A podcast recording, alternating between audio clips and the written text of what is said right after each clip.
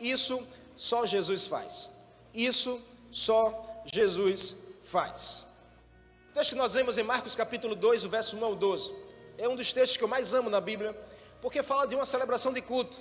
Fala que Jesus estava dentro da casa e a casa estava extremamente lotada. Muitas pessoas estavam ali para ouvir Jesus falar, para ouvir Jesus pregar. Isso é um avivamento puro.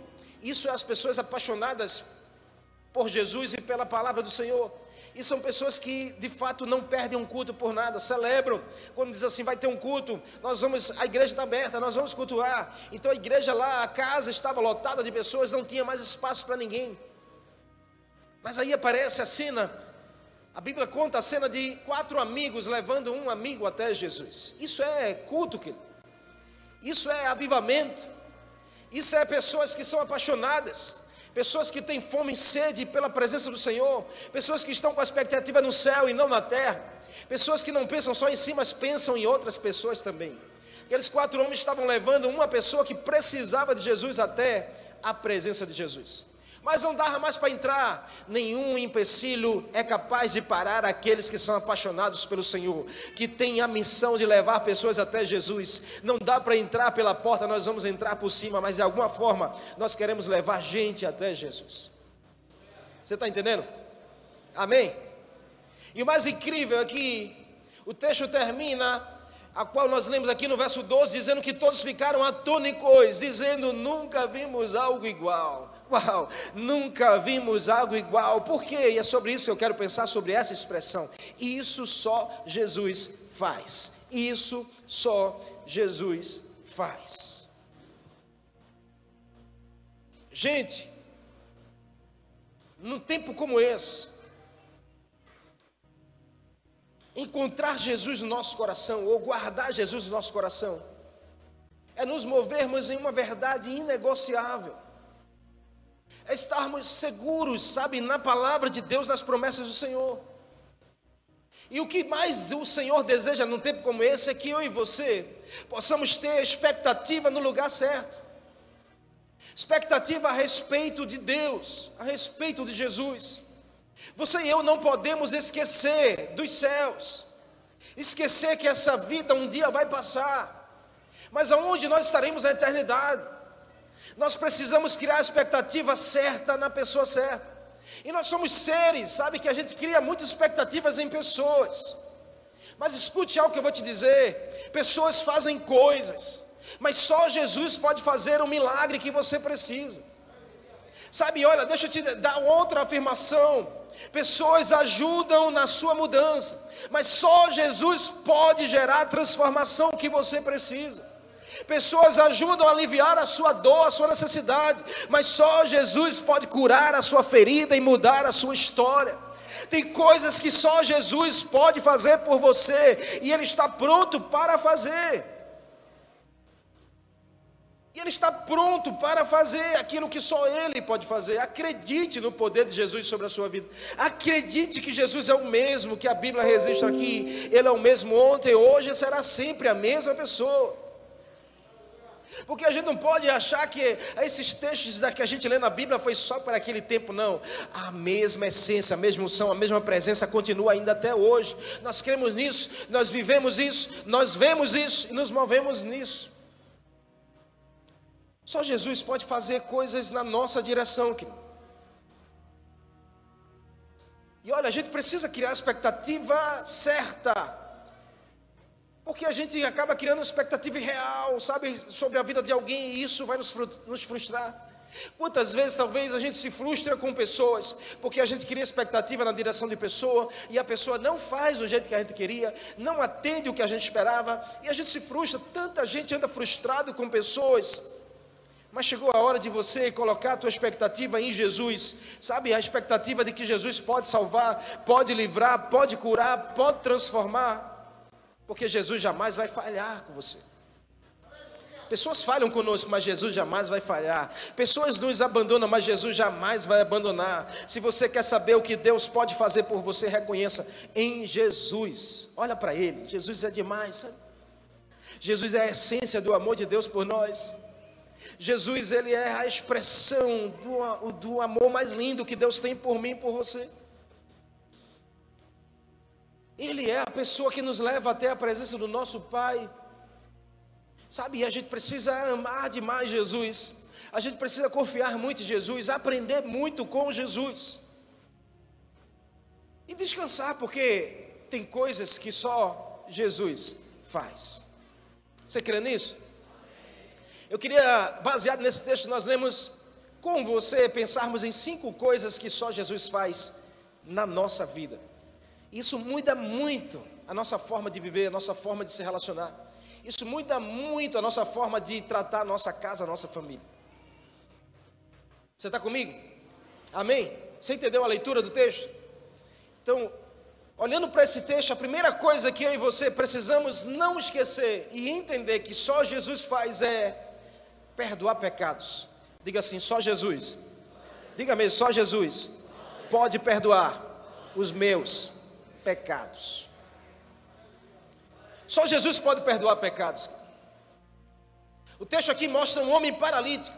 Algo havia de errado, algo anormal, algo inesperado um homem paralisado por uma circunstância.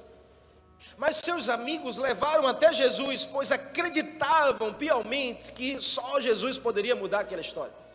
Porque só leva alguém até Jesus que acredita de fato que só Jesus pode fazer algo. Só apresenta Jesus a alguém quem de fato acredita que Jesus tem poder para fazer coisas incríveis e extraordinárias só insistem na direção de alguém quem de fato não perde a verdade de que Jesus é aquele que salva, que transforma e que liberta. Só não desiste de uma pessoa aquele que é apaixonado por Jesus, e não pelas pessoas, mas por Jesus, por saber o que Jesus já fez e está fazendo na sua vida. Só não desacredita da família quem de fato conhece que Jesus é o Deus da família, que Ele ama e zela pelas famílias. Sabe o que a gente precisa? É dessa verdade. Pastor? Porque a gente pode perdoar pessoas, a gente pode desculpar pessoas, a gente pode, sabe, estender a mão e dizer: tá bom, é, eu entendo o seu erro. A gente pode fazer isso porque pessoas fazem isso, mas só Jesus pode perdoar os erros nas pessoas. A gente pode perdoar os erros das pessoas, mas perdoar o erro nas pessoas só Jesus pode fazer. Só Jesus pode arrancar essa, esse jugo sobre as costas de um ser humano. Só Ele tem esse poder. Tem gente que quer ser, quer ser em alguns momentos como Jesus. Qual momento, pastor? Ah, eu quero orar e ver o milagre acontecer. Eu quero orar e ver o enfermo se levantar. Eu quero orar e ver os céus se abrir. Eu quero ver, eu quero ver o milagre extraordinário acontecer. Tem gente que quer ser como Jesus assim, mas na hora de ser como Jesus, de perdoar, aí aí já é outra coisa. Sabe, ali no meio daquele culto havia os religiosos que não entenderam começaram a razoar dentro de si, dizendo assim: quem é esse que está dizendo que perdoa pecado? Está blasfemando contra Deus. Havia os religiosos ali que não entenderam, havia os místicos que não aceitaram, havia os incrédulos que renegaram, mas no meio daquele culto também havia os crentes que celebravam, que aceitavam e que regozijavam, dizendo assim: só Jesus pode fazer a mudança que esse homem precisa, e eu estou aqui para celebrar isso. Porque no nosso meio pode haver religiosos, místicos, pode haver incrédulos, mas sempre vai ter aquele que é crente, que queima o coração por Jesus, que entende que ah, essa mudança só Jesus pode fazer, a salvação do seu filho só Jesus pode fazer, a transformação do seu casamento só Jesus pode fazer.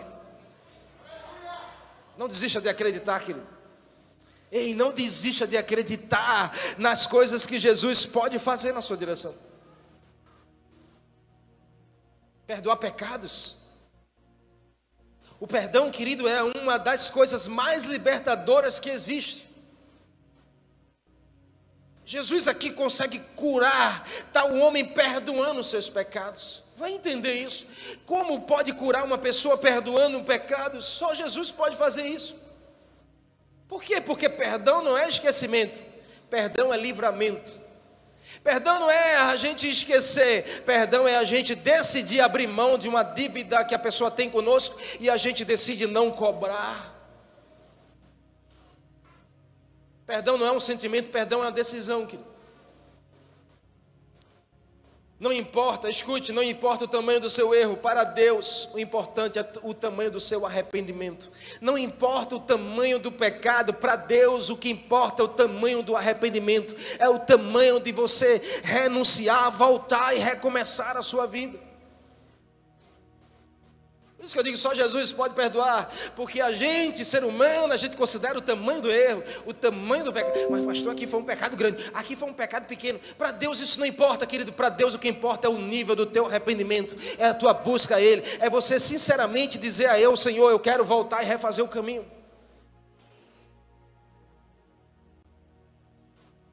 O que, nós precisamos confessar? E o que Jesus faz? Perdoar e curar. Vamos fazer a nossa parte e deixar que Ele faça dele. Amém? Em nome de Jesus, não aceite conviver com a ausência de perdão na sua vida. Sabe por quê? Porque a falta de perdão, ela também rouba a vida plena de Deus no nosso coração. Pessoas que não sabem perdoar não conseguem contemplar uma vida plena em Deus.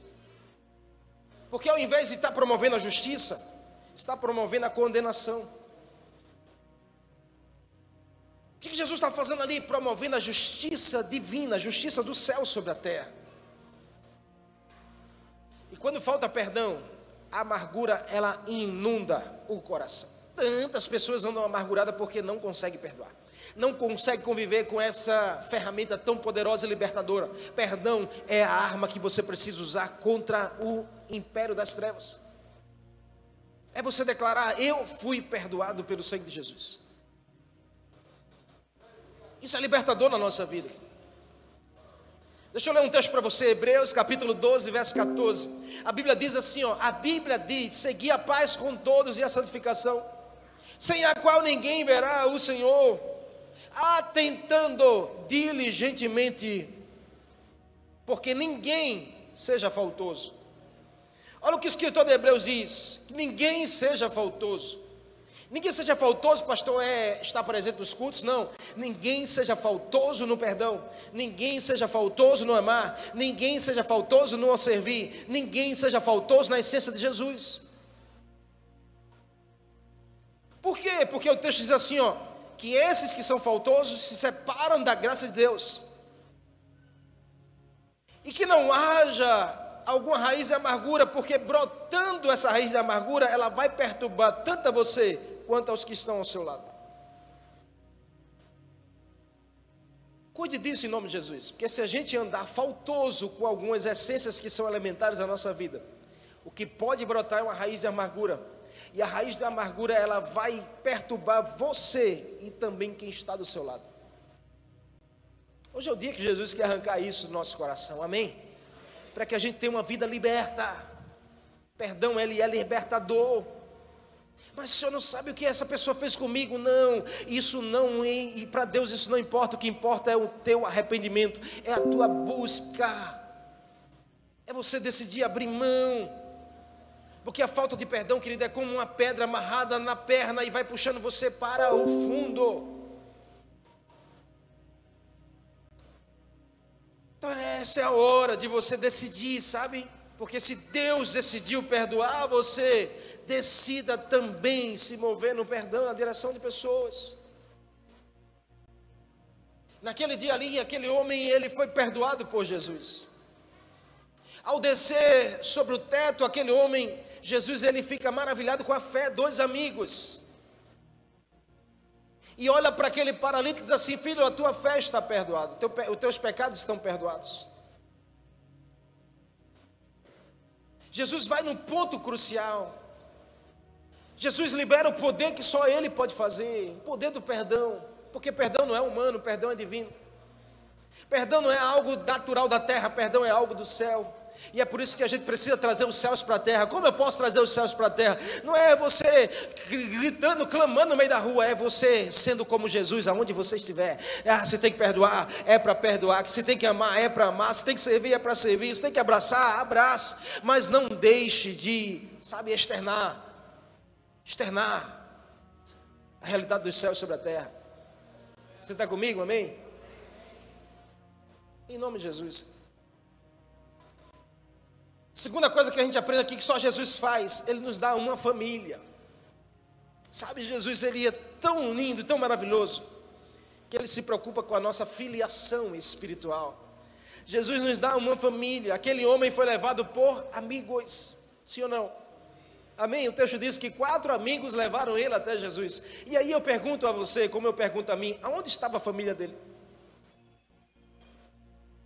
Porque se o homem estava sofrido, paralisado, precisava de Jesus, onde estava a família para ajudar? Mas sabe, Deus é lindo, porque Ele diz que na hora da crise, na hora da angústia, se levanta pessoas que se tornam como irmãos para mim para você. Ou seja, Jesus sempre vai se preocupar em colocar você no ambiente familiar. Porque família, querido, é o que está no coração do Senhor. Não deixe de amar sua família. Não abra mão da sua família. Família está no coração de Deus. Família fala sobre os céus. Os céus é uma grande e linda família. Desde a criação, a Bíblia diz que é, aprove aos três estarem reunidos e dizer, e dizer assim: façamos o homem a nossa imagem e a nossa semelhança. E depois ele disse: não é bom que o homem esteja só. Vamos fazer agora uma mulher, uma família. Você ama a sua família? Amém? Mas aí Deus se dá uma outra família, uma família espiritual. E eu amo essa verdade porque Deus prepara pessoas que eu gosto de dizer que são pessoas providenciais na nossa caminhada. Pessoas providenciais em nossa jornada, pessoas que cruzam o nosso caminho e não deixam a nossa caminhada ser a mesma.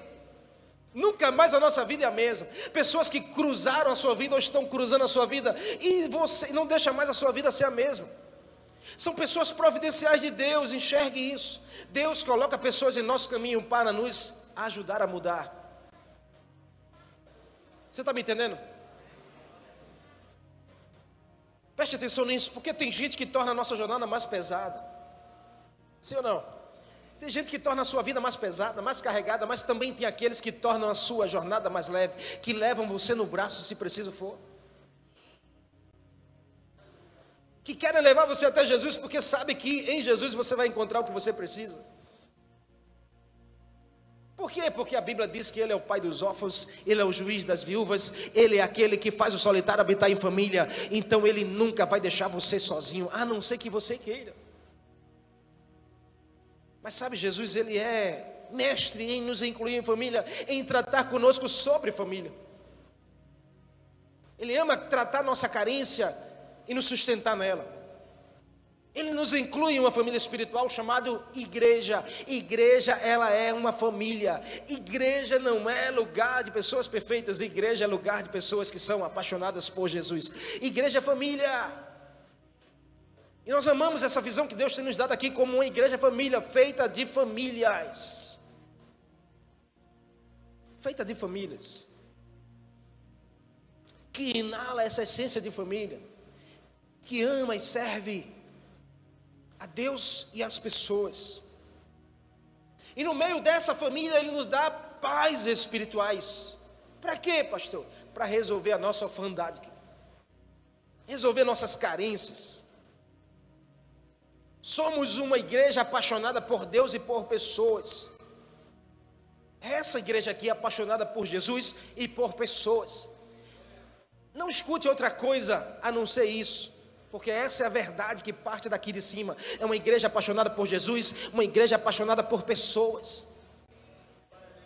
Se alguém quiser falar algo diferente, você diz: não, não, não, não, não, essa igreja não é a igreja que eu pertenço, não. A igreja que eu pertenço, ela ama e serve, é apaixonada por Jesus e por pessoas.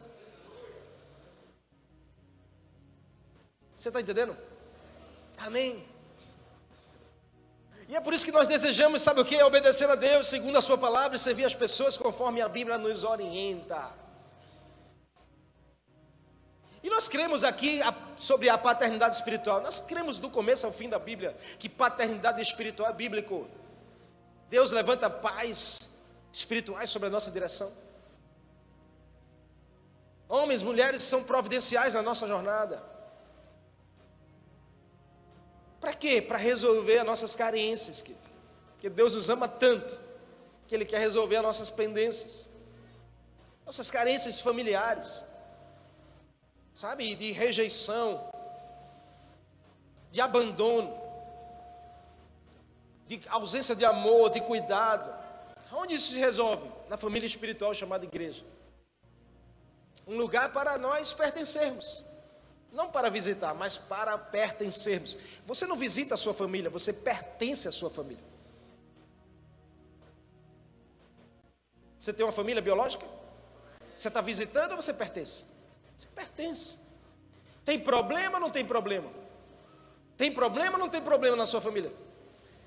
Agora você decide mudar de família porque tem problema? Ah, pastor, minha família tem, é cheia de problema. Aí reúne a família na mesa assim: olha, a partir de hoje eu estou mudando de família, viu? Eu vou passar a ser da família do vizinho, porque não tem problema nenhum.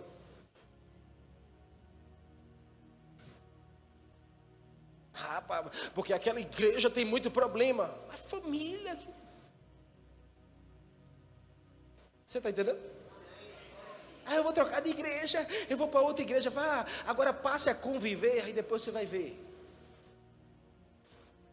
Passe a estar na reunião de liderança, passe a estar nas reuniões mais fechadas, passe a estar entrando nos bastidores, você vai se deparar com as mesmas coisas. Você, Uai, é a mesma coisa. Que é família. Amém? Amém ou não? Família só muda de endereço. Família tem as mesmas coisas. E Deus quer colocar você numa família espiritual, chamada igreja. Amém? Para que você possa pertencer a esse lugar. Amém? Você está comigo aqui? Não é um lugar só para você visitar, mas um lugar para você dizer assim: eu faço parte dessa família. E olha, deixa eu te abrir meu coração, porque se você só pensa na igreja quando você está dentro dela, você só, só é um visitante da igreja. Se você passa segunda, terça, quarta, sexta, sábado, sem pensar e sem se preocupar com a sua igreja, você só está visitando.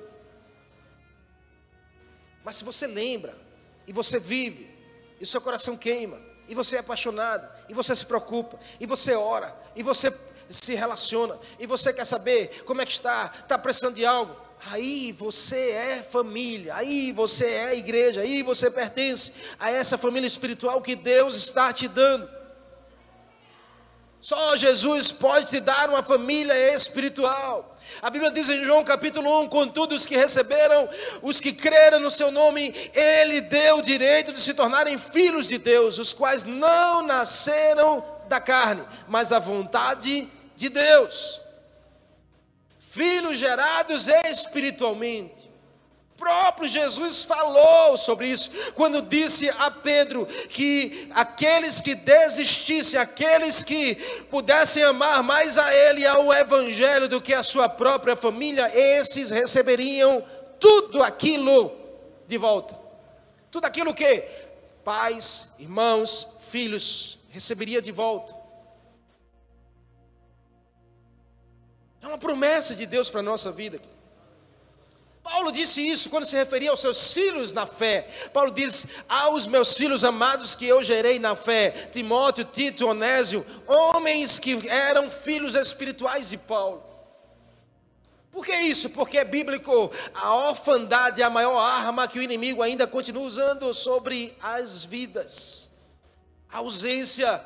Você, não, olha, impressionante, mas 30% das certidões de nascimento não tem o nome do pai. 50% das famílias têm pai presente e ausente. Pais que não se preocupam, não amam, não zelam pelos filhos, estão nem aí. Sabe por quê?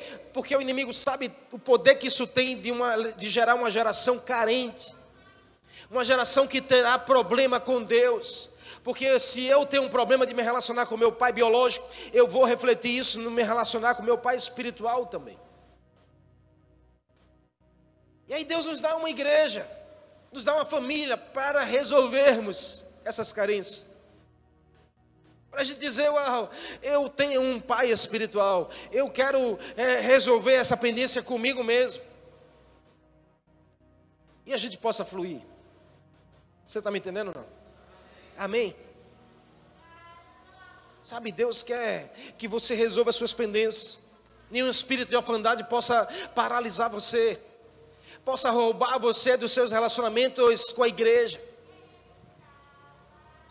possa fazer com que você viva aí com comportamentos limitadores. Eu não confio em ninguém, eu não me relaciono com ninguém. Ah, esse negócio não dá para mim. Eu não obedeço a homens, eu só obedeço a Deus. Isso são comportamentos limitadores de alguém que não resolveu ainda a sua fandade. Pessoas são resistentes à correção, são resistentes à disciplina, são resistentes a, a submeter um, uma direção, são pessoas ainda carentes da sua fandade.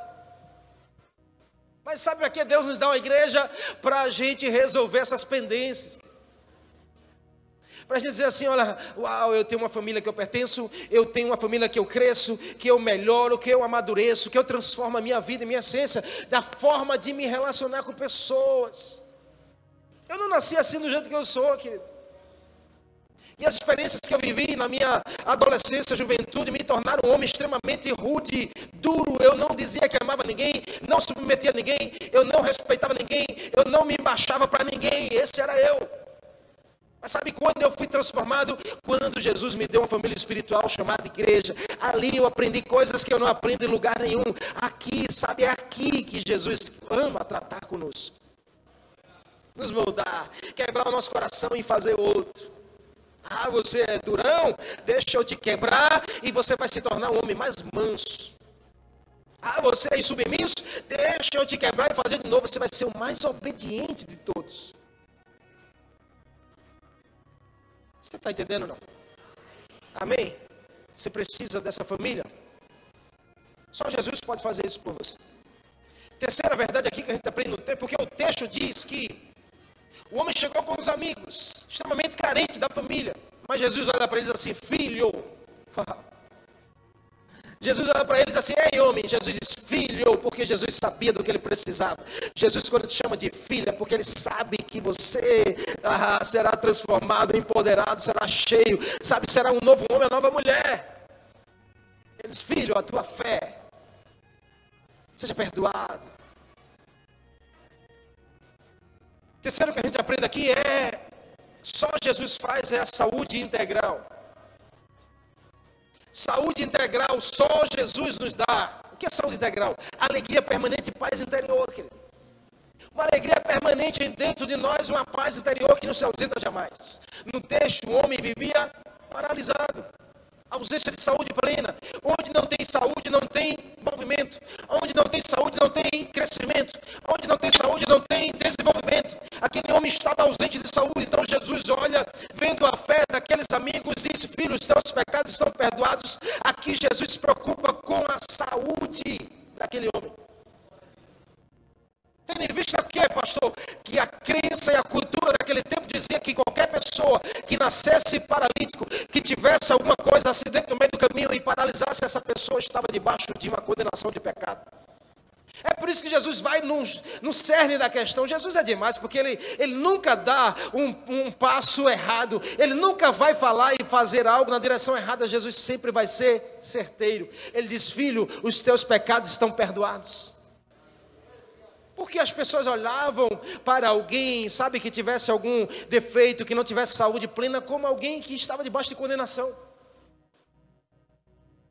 Então Jesus vai lá tratar. Imagina alguém assim, rejeitado, sabe, alguém escanteado, alguém que ninguém dá importância. Imagina a alma dessa pessoa. Assim era aquele homem, destruído na sua alma, sabe, cheio de mazelas, cheio de questões. Então Jesus vai lá e diz assim: Eu quero tratar do seu interior, eu quero tratar da sua saúde emocional, eu quero tratar da sua, sabe, da sua paz interior e da sua alegria plena.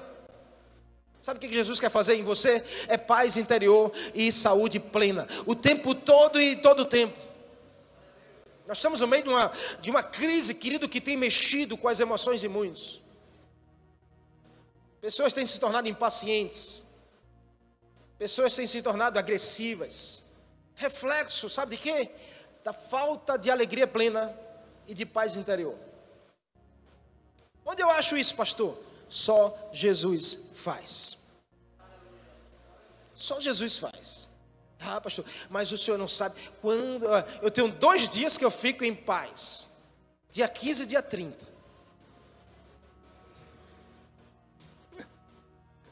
Me dá uma paz, pastor, quando cai o salário da minha conta.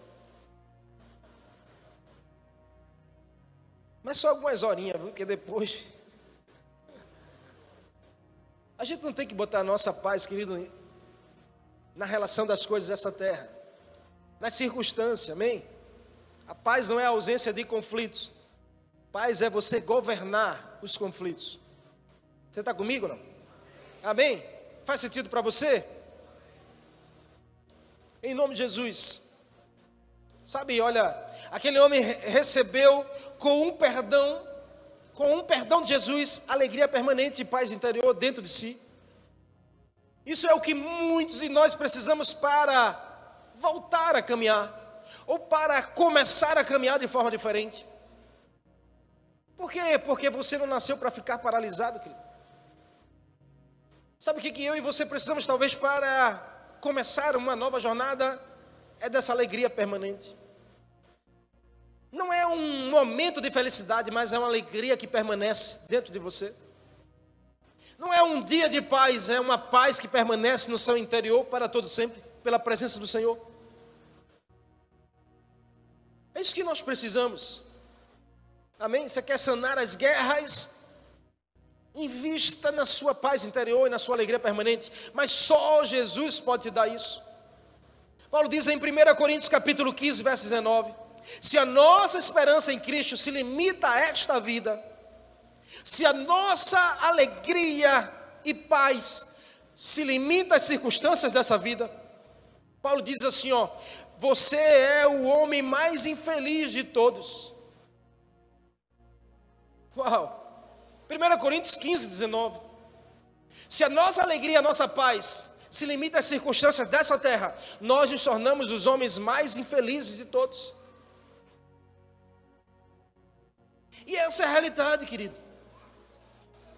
Porque muitos colocam a sua fé exatamente aí, limitam a sua fé nas coisas desse mundo, limitam a sua alegria nas coisas dessa terra. E são coisas que passam, um dia existe, outro não. Mas aqui Paulo ensina que a nossa saúde integral deve estar centrada e embasada na pessoa e na ressurreição de Jesus alegria permanente, paz interior, nunca será em relação ao que você já conquistou, mas em quem você se tornou. Alegria permanente, paz interior, tem a ver com quem você se tornou depois de conhecer Jesus. Quem é você depois de Jesus na sua vida? É o mesmo ou é um outro homem, uma outra mulher? É aquele mesmo que vivia a felicidade momentânea ou é aquele agora que tem alegria permanente? É o mesmo que para você estar em paz, as contas pagas e nenhum problema na sua casa? Ou é aquele que mesmo no meio das crises tem uma paz interior que mantém você de pé? Não tem a ver com lá de fora, tem a ver com lá de dentro. Você está comigo não? Você está comigo? Jesus está falando com você aí? Só Jesus faz isso por mim e por você. Querido. Você está entendendo? Mas, pastor, eu tenho tantas marcas, tantas experiências na minha vida. Sim, sim, Jesus nunca disse que seria fácil. Mas ele disse que poderia ser mais leve. Quem crê em Jesus pode ter cicatrizes, queridos, mas não terá feridas abertas. Se você diz que está em Jesus e anda feridinho,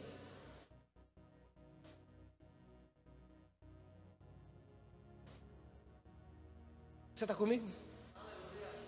Ah, eu creio na ressurreição de Jesus. Eu acredito que Jesus é, é, é pode fazer. Jesus é poderoso para fazer. Mas anda cheio de feridas abertas.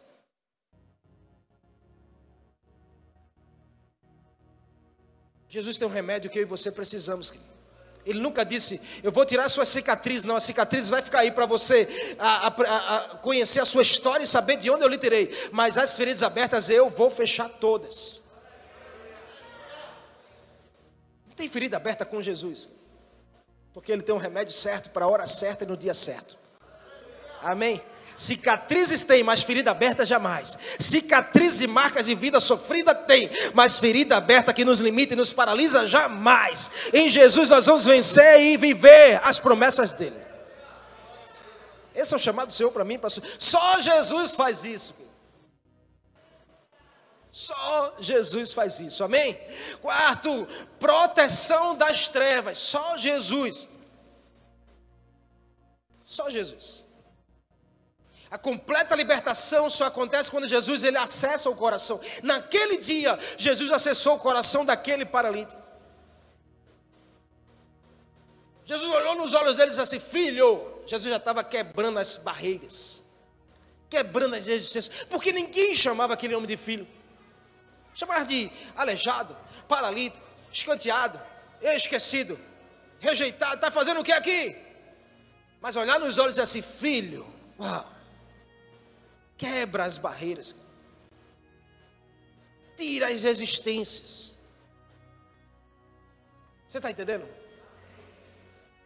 Que Jesus estava fazendo ali? Jesus estava arrancando as trevas que rodeavam a vida daquele, daquele homem e colocando agora a luz que paira sobre os céus.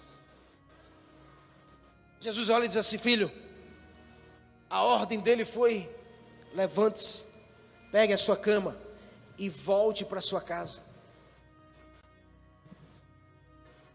Ele tinha dito: Perdoados estão os teus pecados, mas os homens começaram a, a, a duvidar, dizendo assim: ah, quem perdoa pecado é só um Deus. Como é que ele diz aqui que perdoar pecado? Jesus disse assim: Ah, vocês estão dizendo que eu estou tentando fazer algo diferente. Deixa eu perguntar algo: o que é mais fácil dizer a esse homem: Perdoados estão os teus pecados, ou eu dizer a ele: Levante e ande? Mais fácil? Mais fácil dizer, perdoado teus pecados. Ele diz, então, para que você saiba quem é que está falando aqui, levante, tome a sua cama e ande. Uau, só Jesus faz isso. Só Jesus faz isso. Aquele homem foi acessado no seu coração e só obedece a Jesus quem primeiro deixa ser acessado por ele. Sabe, ele quer o seu coração. Ele quer o seu coração. E eu amo a expressão no texto porque diz que todos ficaram atônicos. E disseram: Uau, nunca vimos algo igual. Ei, deixa eu te dar um conselho que eu aprendo aqui. Nunca se impressione com o que o diabo faz, mas fique atônico com o poder e a transformação que Jesus é capaz de fazer. Se você tem que se impressionar, se impressione com Jesus. Mas a gente se impressiona demais com as coisas que o diabo faz. Eu fico impressionado. Nem que impressionado. O diabo, o lugar dele é debaixo dos seus pés. Você não tem que se impressionar com ele. Você tem que colocar ele no lugar certo. Você tem que se impressionar é com o poder de Jesus, que é capaz de transformar, de mudar, de restaurar, de, res, de trazer ressurreição aonde tem morte. Isso tem que nos impressionar. Você está comigo? Pastor chamado Bill Johnson disse assim: ó, eu não posso me dar ao luxo de ficar impressionado pelo diabo. Jamais. Jamais. Porque o diabo já é um derrotado. Então ele, o que ele quiser fazer, ele pode fazer, mas não vai me impressionar jamais. Amém? Você está entendendo? Então Jesus ali ele dá uma proteção espiritual das trevas contra aquele homem. Aquele homem se permite ser tocado por Jesus no interior. Qual reflexo? No exterior. Jesus, quando toca no seu coração, ele vai refletir na sua ação, no seu comportamento, na sua forma de agir. Então Jesus toca no coração, aquele homem se levanta, pega a sua cama e volta para casa. Jesus estava dizendo: Olha, eu estou arrancando as trevas e estou colocando agora o reino da luz em você. Então você não será mais a mesma pessoa.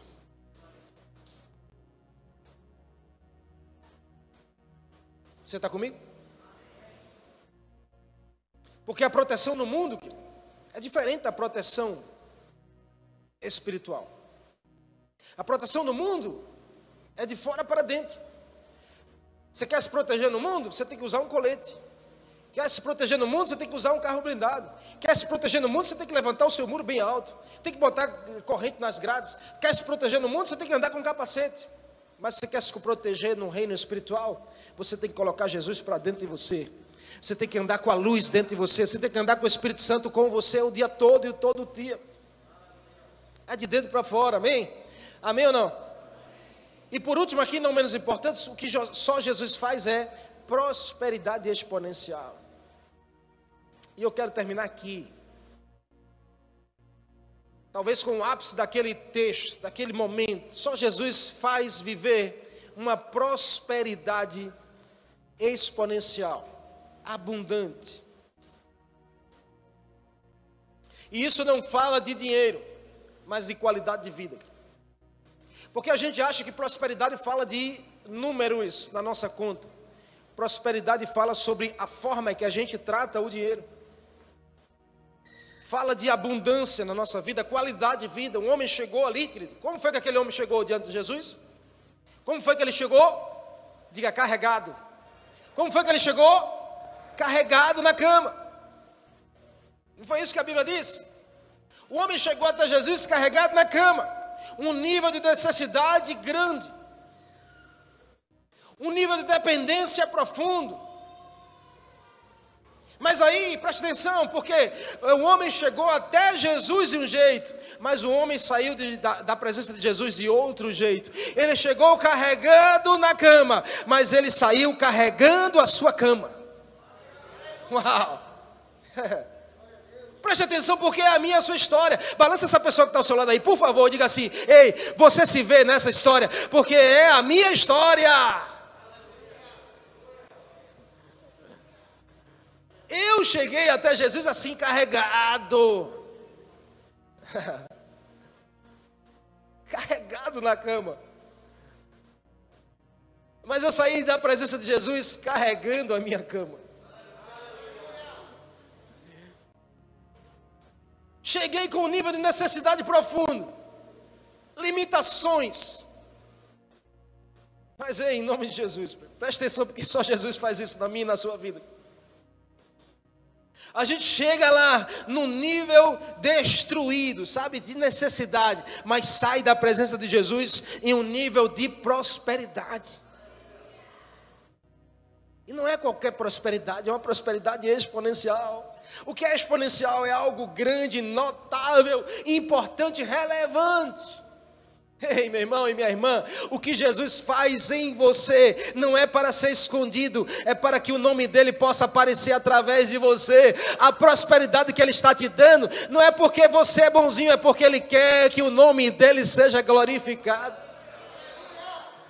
E todos possam dizer assim: menino, um dia tu estava necessitado, agora você é abençoado. Um dia você foi carregado, agora você está carregando pessoas até Jesus.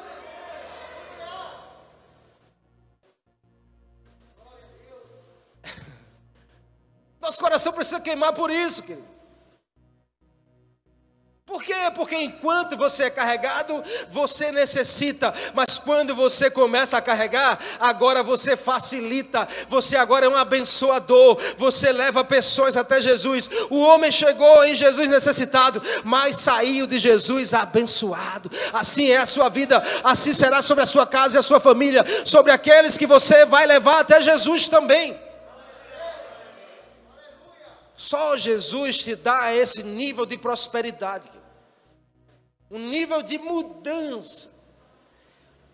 Preste atenção, porque não muda só aqui, primeiro muda aqui.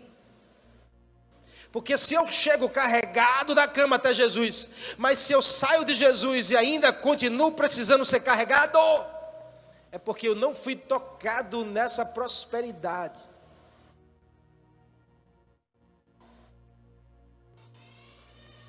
Que me faz começar a enxergar de forma diferente, que me faz começar a se movimentar de forma diferente. É a promessa que Jesus diz em João 10, 10. Jesus diz aos seus discípulos: Olha, deixa eu dizer uma coisa a vocês: o ladrão vem, veio para roubar, matar, destruir. Só o que não presta. Mas eu vim para te dar vida e vida em abundância. O que, que você escolhe? Só Jesus pode fazer isso. Só Jesus pode fazer isso. Abundância. Exceder um nível de medida ou necessidade. Algo mais do que necessário. Algo superior, algo extraordinário, incomum. É assim que Jesus quer fazer em você. Então decida hoje, sabe, decida hoje olhar para Jesus e receber aquilo que só Jesus pode fazer em você.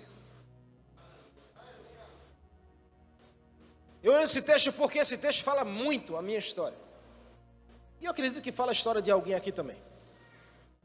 Mas a gente não pode ficar no caminho, a gente tem que completar essa história. Então, se você chegou até Jesus carregado, você tem que se ver saindo de Jesus também carregando. Chegou necessitado, tem que se ver sair abençoado. Chegou ferido na sua família, tem que se ver saindo curado, porque Jesus volte para sua casa. O lugar da, que feriu você, você vai voltar lá e vai mostrar que agora você é um outro homem, uma outra mulher.